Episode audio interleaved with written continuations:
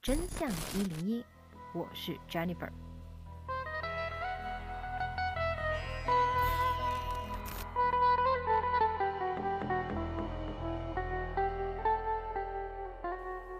一九八六年三月，印度新德里，在南亚最大的监狱提哈尔监狱里，一群囚犯发现了一只昏迷不醒的猫。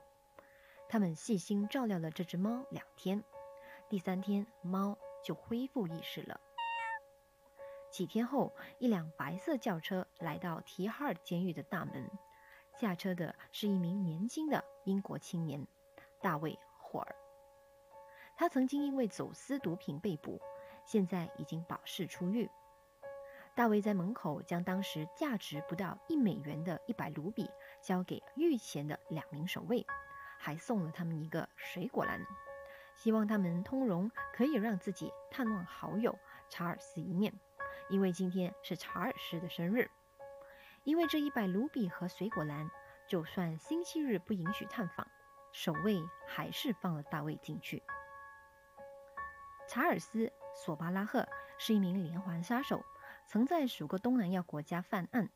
过去的十年里，他一直在提哈尔监狱服刑。大卫一进到监狱，查尔斯竟然坐在主管的办公室里。尽管按照规定，犯人和狱警是不允许有私交的。大卫给主管和在场的狱警送上了水果篮。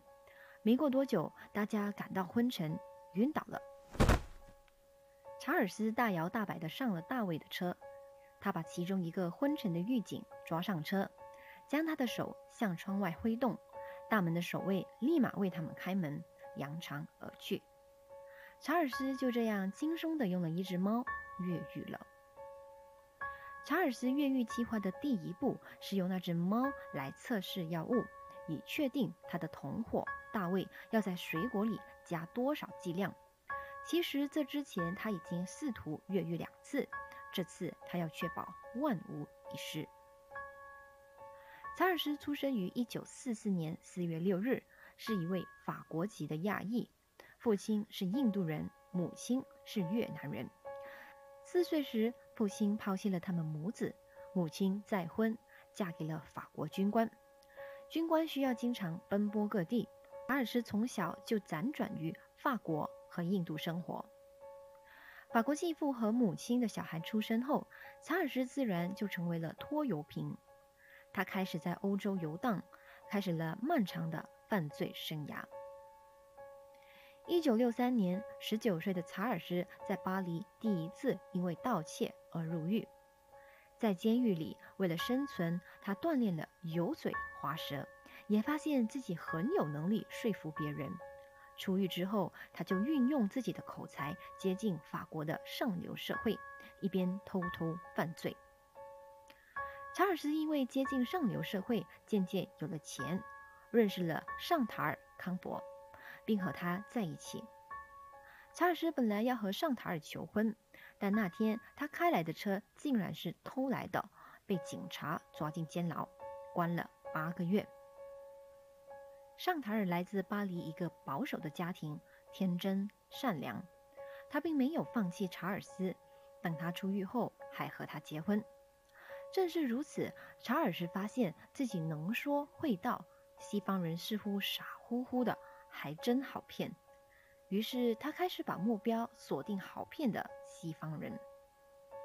查尔斯游说尚塔尔和他一起在巴黎携手抢劫勒索。后来查尔斯惹了麻烦，两人一同逃往亚洲。一路上，查尔斯专门勾搭去亚洲旅行的西方背包客。然后盗窃对方的钱财。一九七零年，尚塔尔怀孕，并在孟买生下了女儿。查尔斯有了女儿后，还继续干案，在孟买偷车、走私、赌博、抢劫，搞回来的钱又拿去赌博。查尔斯频密进出印度监狱，之后逃到伊朗，妻子尚塔尔也死心，回到了法国。查尔斯没有了家里的负担后，更加肆意妄为。他发现盗取游客的护照冒充他们是个好方法，这样警方就查不到他了。于是他也开始胆大了起来，开始杀人。查尔斯逃到了泰国，遇到了加拿大女子玛丽·安德烈。查尔斯对女人很有一套，尽管他干过多少坏事或外面有多少女人，玛丽和他的前妻一样被迷得死心塌地。查尔斯在泰国伪装成法籍珠宝商人，做的是走私钻石的生意。他专门在饭店、咖啡馆等地方寻找猎物，然后以借打火机的名义开始介绍对方自己的走私生意，骗对方一起创业发财。等猎物上钩后，他就找机会在饮料里面下药，然后带走对方。如果猎物是个女生，他就会开车到海滩先奸后杀，再把人扔进海里。第一个被查尔斯杀的女人。特蕾莎·诺尔顿就是曾尸于泰国海滩，死时穿着比基尼。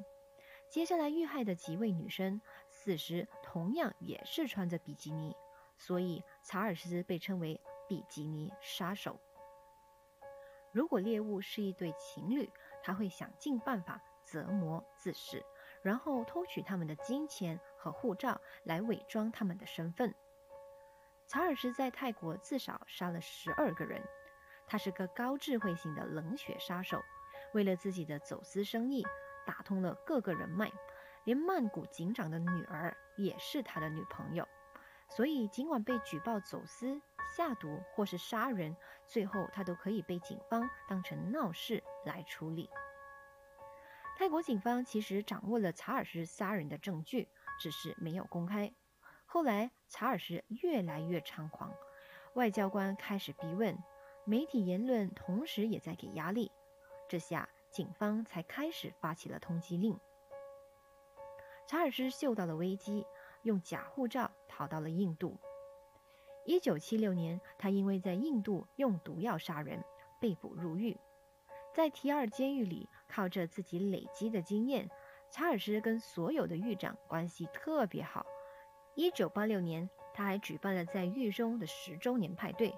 也就是这个时候，查尔斯叫他的朋友大卫以生日探班为理由，趁机对所有的狱警下了迷药，用一只猫越狱了。当然，这之后他又被抓了回来。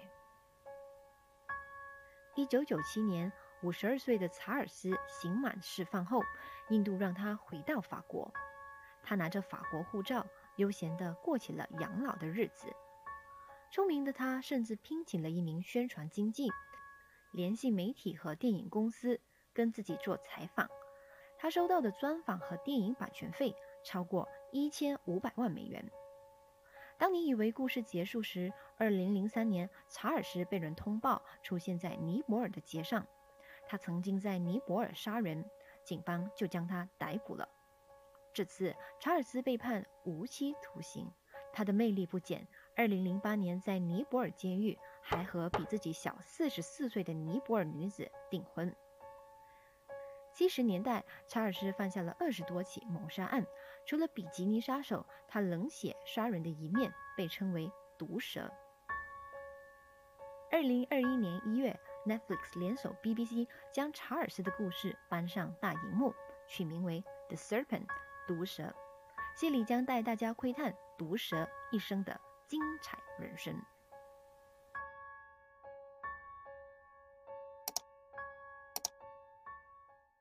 感谢收听。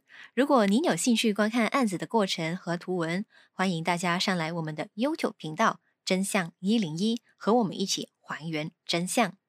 我们下期再见，拜拜。